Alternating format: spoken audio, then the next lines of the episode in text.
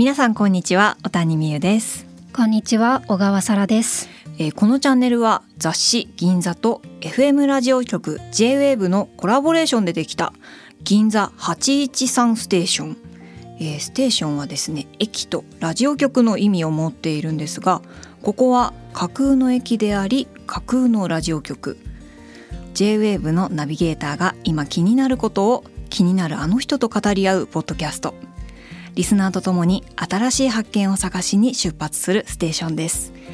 記念すべき第1回は私たちがお届けします、えー改めてなんですけれども私小谷美優です。普段はモデルだったりあと執筆業で活動しているんですけれども、えー4月からですね J-WAVE ポッドキャストの方でおみゆの好き収集クラブというポッドキャストが始まりました。そちらの方も聞いていただけたら嬉しいです、えーそして今回一緒にお話をしてくれるのが。はい小川沙羅です、えー私は普段は文筆家映像作家などいろいろ活動しています。で、えっと、ラジオは JWAVE で毎週日曜日に朝9時から放送中の「アクロス・ザ・スカイ」のナビゲーターを務めています。よろしくお願いしおます。願いします。初めましてでまだ全然お話をしてなくてですね。ですね。今目の前にすごい素敵なサラさんがサラさんとお呼びしていいんでしょうか？あもちろんです。私はおみゆさんでは。いいいんですか、ありがとうございます。お願いします。アクロスザスカイ毎週聞いていますありがとうございます。サラさんのいい声がヘッドホンから聞こえて 心地いいです。いや私こそ好き収集クラブはい。もう子さんですから全部聞いてます。ありがとうございます、はい。もうロイヤルロイヤルリスナー会員様もということで。入会した気でいます。ぜひぜひゲストにも今度遊びに来てください。あぜひぜひ。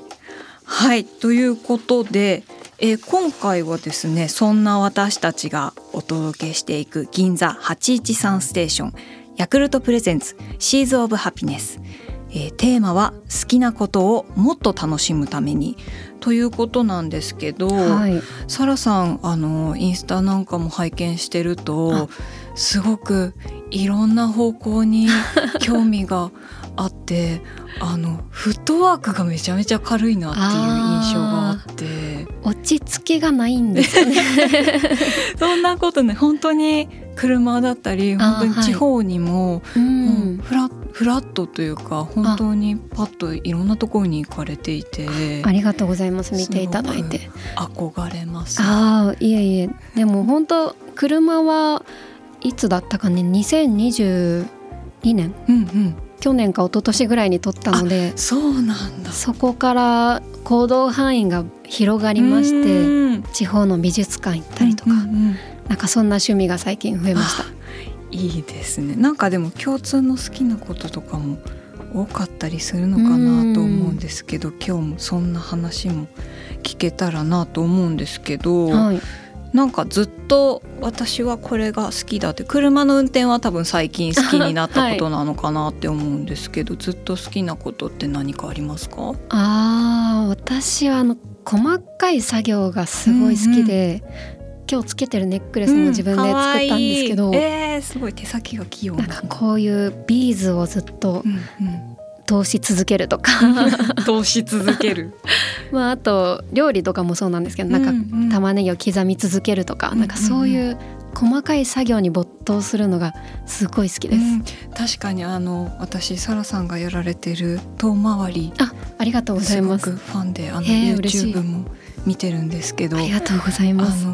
の切り干し大根を作ろうというすごがい見てくださって大好きでですね。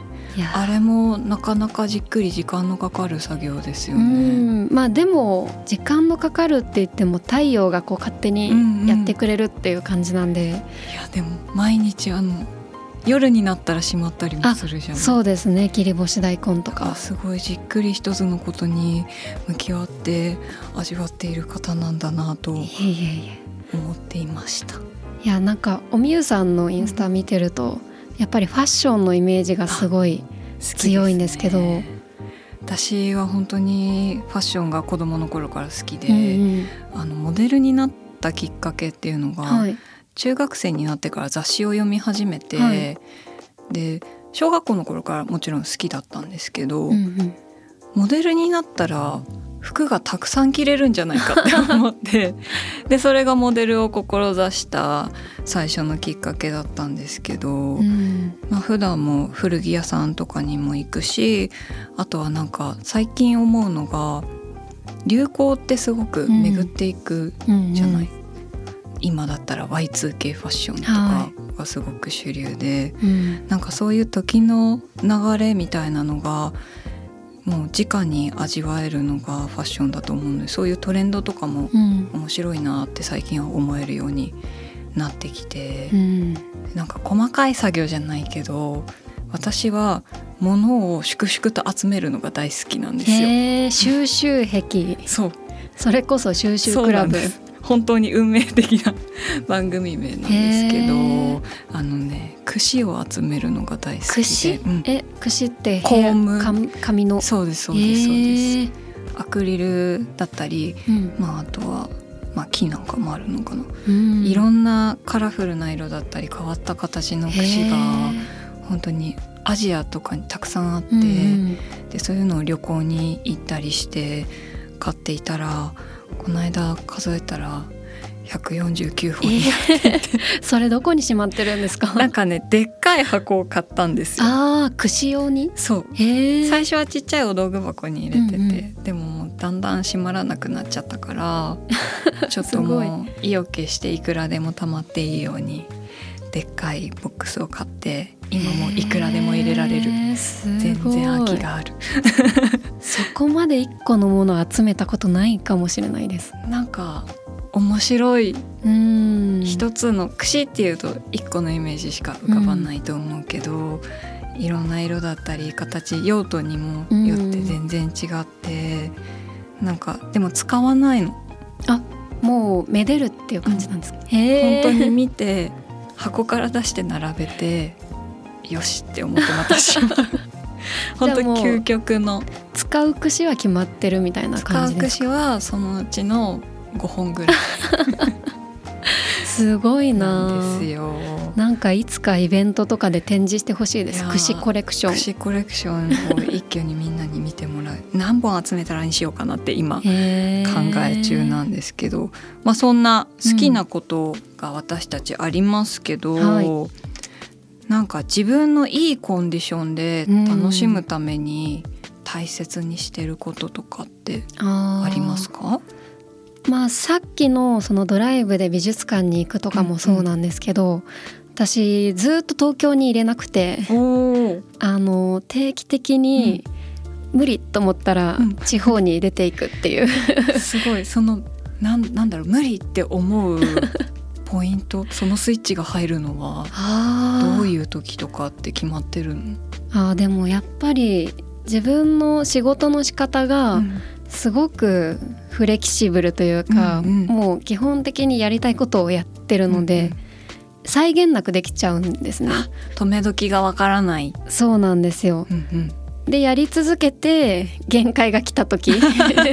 でもわかるなそれは。なんか楽しいしね、うん。やりたいことそうだから。なんですよ。楽しくてやってるけどやっぱりどっかで限界は来るんですよね。体と心はちょっと別々なところとかもあって、そうそう、あじゃあそれでうん、もうどこかに行ってリフレッシュしてそうですね。また帰ってきて頑張れるっていう感じなんですね。もう全然明日から鹿児島行ってくるとか そんなこともあるぐらい。フットワークが軽い。軽いですね。すごい。私は腰が重い方なのへでー。結構インドアな感じですか？インドアですへねー。なんかそういうところに行くってなっても、うんうん。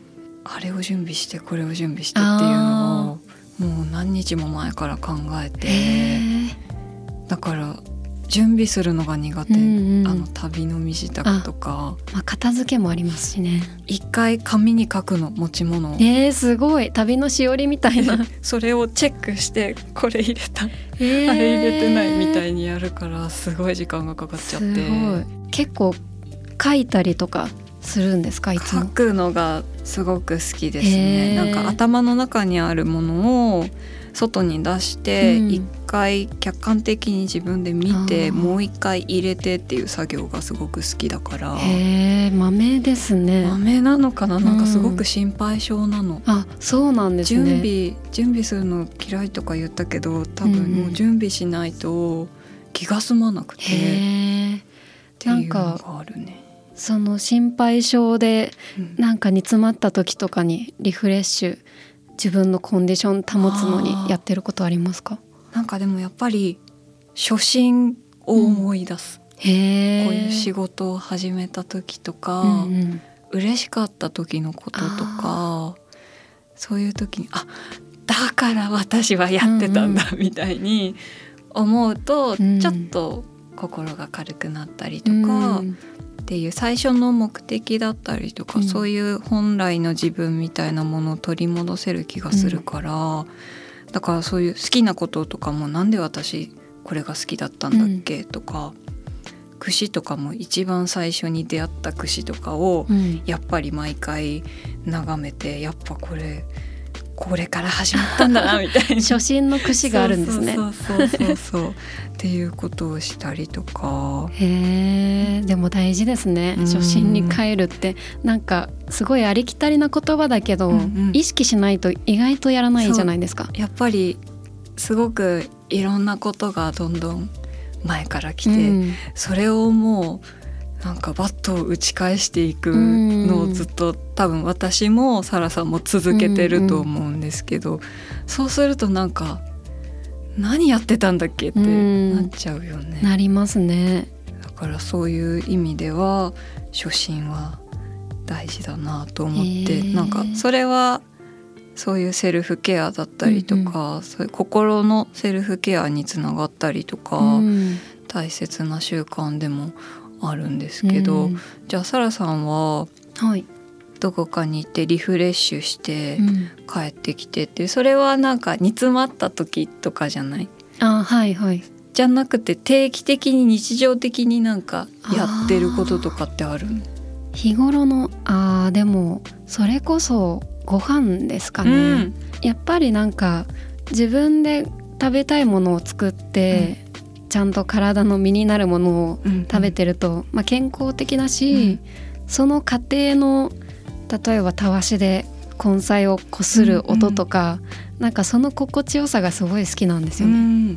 だから多分ボディケアでありメンタルケアでもあるみたいな感じですね食は。うん、やっぱりこうね口に入れたものが体を巡って、それが気持ちにもつながっていきますからね。あとですねはい、今回事前に銀座のインスタグラムのストーリーズでうん。明日を楽しむために心がけていることやセルフケアを教えてくださいというアンケートを取らせていただきました。こちらたくさんのお答えがうん。集まってすごごいた参加いただいた皆さんありがとうございました、いやどうですか？気になるものあります？いっぱいあってでも読んでるだけですごいリフレッシュしてくるんですけど、なんだろうな。なんかみんなやっぱりヨガうん。とかサウナサウナね。健康志向ですね、うん。銭湯とか湯船とか、うんやっぱお風呂は結構ありますうね。ん、やっぱりなんか体が温まるとうんうん、気持ちもすっきりしたりするのはすごくわかるな。あとは食？やっぱり、うんうん。うん、美味しい。お酒にご飯にうんうんうん。1000円くらいのうどんランチ食べるってすごいいいあな。うどんで1,000円ってなかなか贅沢な豪華なランチになりそうで、天ぷらとかついてくるのかな。うん、うどんの中ではいいうどんみたいな、うんうん。でも1,000円で食べれるっていう。ねなんかお手軽だけど見た目は豪華ですごい心も、いいですね。消化にも良さそう、ねえねえ。あと寝るね。うん、寝るはもう絶大ないや本当に。効果があると思いますよ。うん。これはねいい眠りね心がけたいななんてこともうん。思いますけど、やっぱりいい眠りのためにお香を焚いてる方とか、うんキャンドルとかね。ねいらっしゃいますね。おおしゃれ。おしゃれでいいね。おしゃれなことしてるって思うとうん。なんか気分も上上がりまがるしすよね。ね。へうん。ああと推し推しの動画を見てる方々もいらっしゃいますね。え。わかりますね。これはなんかいいよねキラキラしてるっていうか自分の好きなものだし、うんなんか頑張ってる姿を見て、うん私はまだまだダメだみたいな 奮い立つ感じが励みになりますよね。うんすごくわかりますね。あとはいっぱいあるな。ね本当にたくさん来てますね。音楽を聴くうん。弾き語りする。あえーえー自分でお家で。あでも気持ちよさそう。ねできるなら。できるならやりたい、うん。の自分の能力と住んでる環境によりますね。うんうんうんうん。えーでもね音楽はやっぱりねうん。大きいですよね、うん。力がね。音楽とかも聞かれますか？普段は。聞きますね。私は、まあ、さっきのちょっと推しの話にも通じるんですけど、ハロプロが大好きで元気が出ますよね。元気が出ますね。それこそ本当に頑張っている姿だったり、うん。どんどんステージが上がっていったりとか。そうですね。あとまあやっぱりモーニング娘。さんとか、うんうん。自分の幼少期から見ているから、それがだんだんこう年下の子たちになっていって確かに時代の流れをそうなんですよ。感じていく。なんかそこに向ける眼差しも変わっていく感じとかも含めて楽しいですよ。なんかそういう好きなものを介して自分の成長とか、自分の心の移り変わりとかもうん、感じたりするから、そうですね。好きなものと向き合うっていうのはすごく面白いうん、部分がありますね、そういうところでは。あの私はですねカセット好きで、えー、素敵。そうよく買うんですけど、うん。なんか寝る時に良さそうだなって思ってあー選ぶ音楽をカセットでよく買うんですよ。あのフィールドレコーディングで自然の音あがたくさん入っているものだったりとか、あとアンビエントっぽいなんか電子楽器ととかが入ってるものとかがすごい好きで、あのグリーンハウスっていうアーティストがいて、へ「Six Songs for Invisible Gardens」かな？っーはい。ていうアルバムがあるんだけど、はい。それが植物の生命とそれを保護する人たちのための音楽っていう。へー素敵。サラさん好きかもしれない。自然が好きだと思いますなんかねうん。水の流れる音とか、うん。鳥のさえずりとかの中にそういう電子あ楽器の音が入っていーてへえ面白そう。すごくね眠れるんですよ。しかもカセットなら自然とこう切れるからそう。流れ続けるってことがないわけですよね。そのまま寝ちゃって OK みたいな。ちゃいいですね。そんな使い方があったんだ。でもたまにカセット切れるとガチャンって音がするから、はって起きちゃったりもするんだけどお昼寝とかね。ね、そういう時にうん。いいのかなって思って、そういういいな音楽よく聞いたりもうんしてますね。アナログの音の心地よさってすごいありますよね。そうそういうフィールドレコーディングとかその自然の音を、うん。そういうカセットの音とかで聞くと、より雰囲気がなんか増していく感じがして、懐かしさみたいなうんのがあるかな、うん。遠くで窓の外から聞こえてくる音みたいな懐かしさがあってそれもすごく好きなので、うん。カセットをよく選んじゃいますね。いいですね。うん真似しよ ぜひぜひ。すごい可愛いねジャケットのやつとかも。う。そうですたよね。くさんあるから、それこそ収集したくなっちゃいますね。そうなんですよ 実はそれもたくさん収集していさすったがりとかします。はい。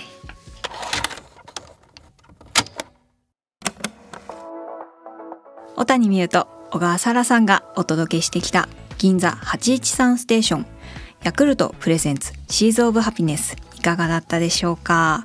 どうでしたか？沙羅さん。いやもう楽しかったです。なんかおみゆさんのはい。声の低いトーンがすっごい好きなのであ落ち着いてなんか我が家のように くつろいじゃいました。い。らっしゃいませ。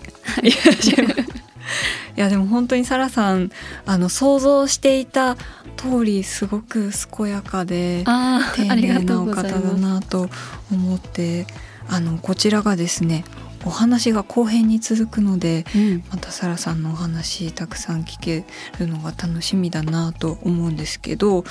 こちら後編はですね大切な眠りについてうん。掘り下げていきたいと思います。先ほどもね寝るの大事だよねっていうお。話がありましたのでそれについてじっくりお話ししたいと思います。こちらぜひお聞きのプラットフォームからフォローなどもお願いいたします、えーここまでのお相手は小谷美優と小川沙羅でした。またねまたね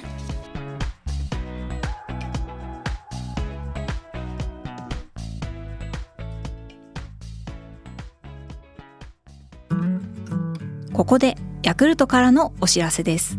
私小谷美優も毎朝飲んでいるヤクルト1000今日の番組のテーマでもある好きなことをもっと楽しむためにという点でもおすすめの商品です。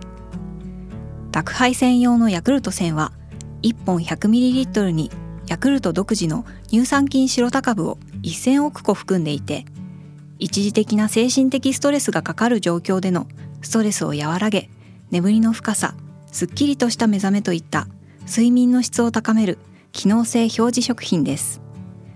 私の好きを支えてくれる大切なアイテムです。引き続き毎日のルーティンにして好きなことを楽しんでいきたいと思います。詳しくはヤクルト1000のウェブサイトをチェックしてくださいね。